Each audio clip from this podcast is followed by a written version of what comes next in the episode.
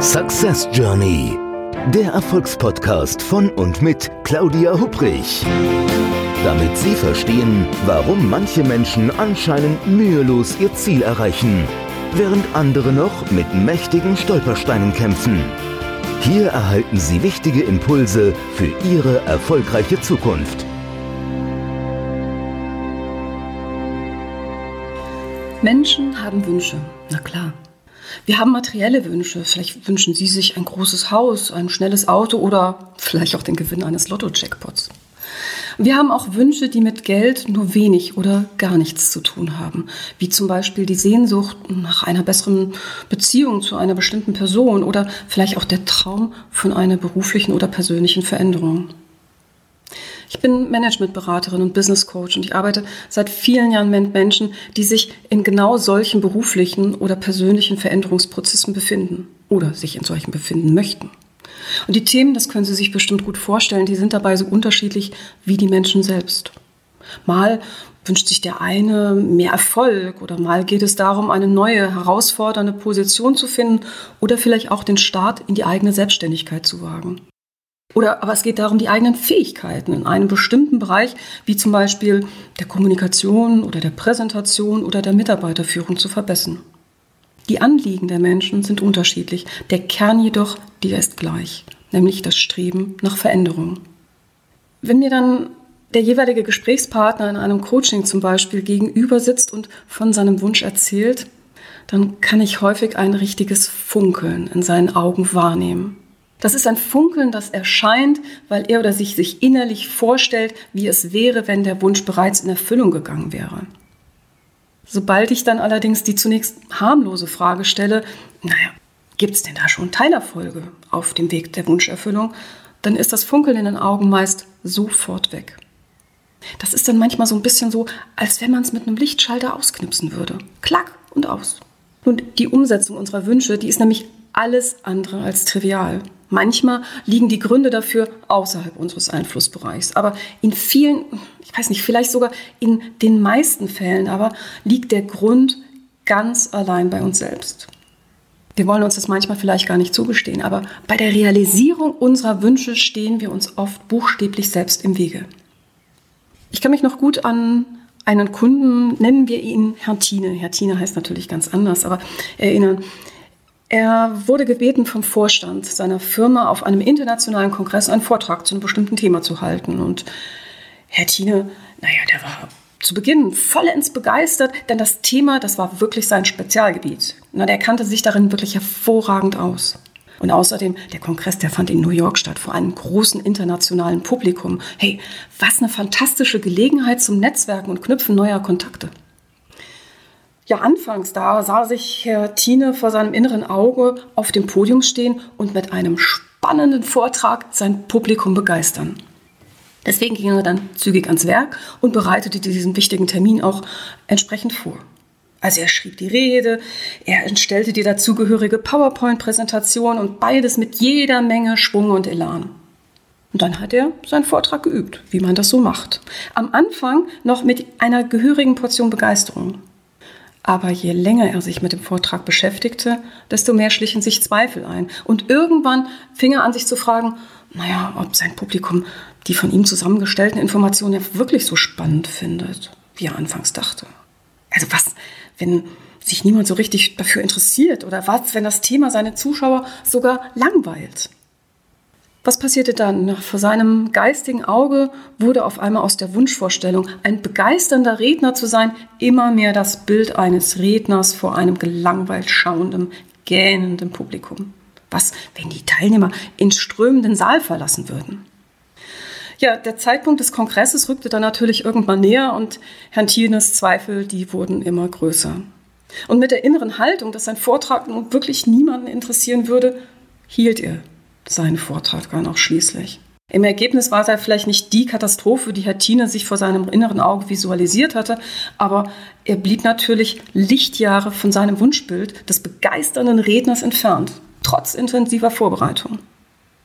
Der innere Kritiker und die eigenen Selbstzweifel, das sind manchmal übermächtige Gegner und die können, wie im Beispiel von Herrn Thiene, zu einer Art mentalen Selbstsabotage führen. Eine andere Kundin von mir, nennen wir sie Frau Sartorius, auch die hieß natürlich anders, ja, die hatte auch die bittere Erfahrung gemacht, wie es ist, sich selbst im Wege zu stehen. Als wir damals gesprochen haben, war sie viele Jahre schon Teamleiterin in einem großen Konzern und träumte davon, einmal statt eines Teams eine ganze Abteilung zu leiten. Und dann bekam sie eine solche Chance. Die Leitung eines neuen Bereichs wurde ausgeschrieben und Frau Sartorius schaute sich die Ausschreibung an und fand, na, dass die Stellenanforderungen in der Ausschreibung eigentlich sehr gut zu ihren Erfahrungen und auch zu ihrer Kompetenz passen könnten.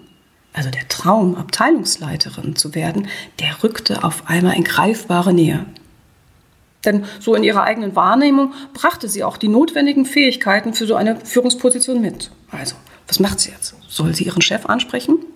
Nee, das musste sie gar nicht. Sie hatte nämlich Glück, denn ihr Chef, der sprach sie von ganz allein auf die Ausschreibung an, so während eines gemeinsamen Mittagessens in der Kantine. Und er gab ihr auch zu verstehen, dass er sich sie sehr gut als Leiterin des neuen Bereichs vorstellen könnte. Er bot ihr auch an, mit seinen Kollegen im Management zu sprechen und Frau Sartorius für die offene Führungsposition zu empfehlen. So, was macht sie? Ja, selbstverständlich freute sie sich über dieses Angebot. Also jetzt, da die Realisierung ihres großen Traums in greifbarer Nähe rückte, ja, da kommen aber plötzlich auch die ersten Zweifel auf. Und dann gibt sie in dem Gespräch mit ihrem Vorgesetzten in der Kantine eben zu bedenken, naja, dass sie eben noch nie so einen großen Bereich geleitet habe und ihr momentan vielleicht auch so noch so ein bisschen die Erfahrung fehle. Und dass das fachliche Gebiet der Abteilung für sie naja, eigentlich auch neu sei. Und sie sich selbst zwar durchaus als mögliche Bewerberin für die Stelle sehen würde, aber es auch jede Menge Weiterbildungsbedarf gäbe. Ja, können Sie sich vorstellen, was macht der Vorgesetzte? Der zögert natürlich. Also der hat ihr die Stelle durchaus zugetraut, aber was, wenn sie es sich selbst anscheinend nicht richtig zutraut? Sie hat die Stelle übrigens nicht bekommen. Und das Beispiel, denke ich, zeigt auch deutlich, wie man sich mental selbst ein Bein stellen kann und ein Gespräch dadurch eine ganz andere Wendung nimmt. Vielleicht kennen Sie sowas. Nehmen wir noch ein drittes Beispiel. Das Beispiel von Herrn Behrendt, denn der kannte die Art der jahrelangen Selbstblockade auch nur zu gut. Er leitete ein Vertriebsteam in einem großen Konzern und die Arbeit, die machte ihm grundsätzlich Spaß, aber er hatte einen großen, großen Traum, nämlich den Traum von der eigenen Selbstständigkeit. Immer und immer wieder stellte er sich vor, wie es wäre, sein eigener Chef zu sein, Mitarbeiter zu führen, Entscheidungen zu treffen und das alle mit eigenem Firmenlogo in den eigenen Räumen. Er konnte sich das vor seinem inneren Auge sehr gut vorstellen und diese Vorstellung, die hatte ihm auch gefallen.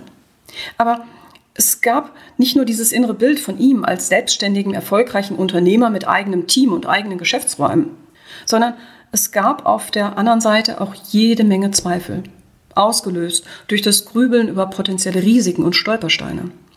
Würde er sich vielleicht damit übernehmen, inhaltlich oder vielleicht auch finanziell? Hätte er noch genügend Zeit für die Familie oder würde sie ihn überhaupt dabei unterstützen? Und was würde passieren, wenn die Realisierung seines Traums doch viel komplizierter wäre, als er sich das so momentan vorstellt? Was, wenn er keine Kunden für seine Geschäftsidee bekommen würde Kunden nicht begeistern könnte. Deswegen entschied er sich dann doch immer wieder in seinem Job zu bleiben. Da ist ja auch gar nichts falsch dran. Aber der Traum von der Selbstständigkeit, der war immer da und tauchte vor allen Dingen immer dann auf, wenn Herr Behren von jemandem hörte, der sich erfolgreich selbstständig gemacht hatte. Und jetzt kommt die Krux, sein eigener Traum von der Selbstständigkeit, der wurde über die Jahre hinweg fast zu einem persönlichen Albtraum. Er konnte sich einfach nicht entscheiden. Er wägte immer und immer wieder die gleichen Argumente und Gegenargumente gegeneinander ab und war letztendlich frustriert über seinen eigenen Mangel an Entscheidungskraft. Das Gefühl der eigenen Entscheidungsunfähigkeit, das wurde für ihn mit der Zeit zu einer immer größer werdenden Belastung.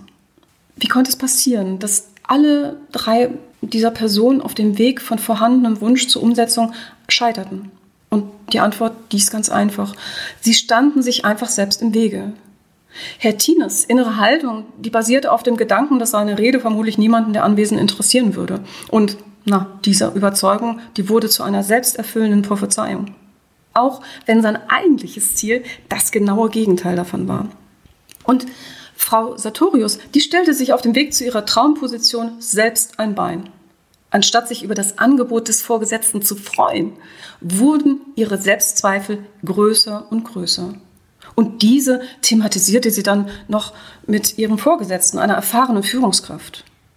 Also dem Vorgesetzten wurde natürlich im Verlauf des Gesprächs mit Frau Sartorius schnell klar, dass er für die zu besetzende Position keine Mitarbeiterin vorschlagen wollte, die sich offensichtlich der neuen Aufgabe selbst für nicht gewachsen hielt.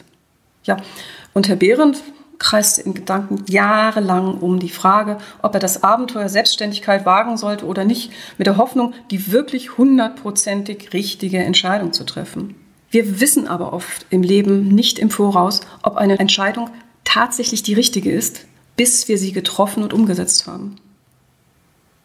Entscheidungen unter Unsicherheit zu treffen, das gehört im Leben eben mit dazu. Und obwohl die meisten von uns sich genau darüber vermutlich im Klaren sind, stehen wir Menschen uns bei der Erfüllung unserer Träume und Wünsche oft trotzdem selbst im Weg und blockieren uns.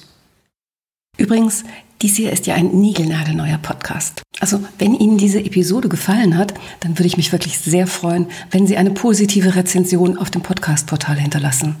Denn so werden auch andere Menschen auf diesen Podcast aufmerksam und das wäre doch schön. Ich freue mich, wenn Sie bei der nächsten Episode wieder mit dabei sind. Bis dann, Ihre Claudia Hupprich. Success Journey, der Erfolgspodcast von und mit Claudia Hupprich. Damit Sie verstehen, warum manche Menschen anscheinend mühelos ihr Ziel erreichen, während andere noch mit mächtigen Stolpersteinen kämpfen. Hier erhalten Sie wichtige Impulse für Ihre erfolgreiche Zukunft.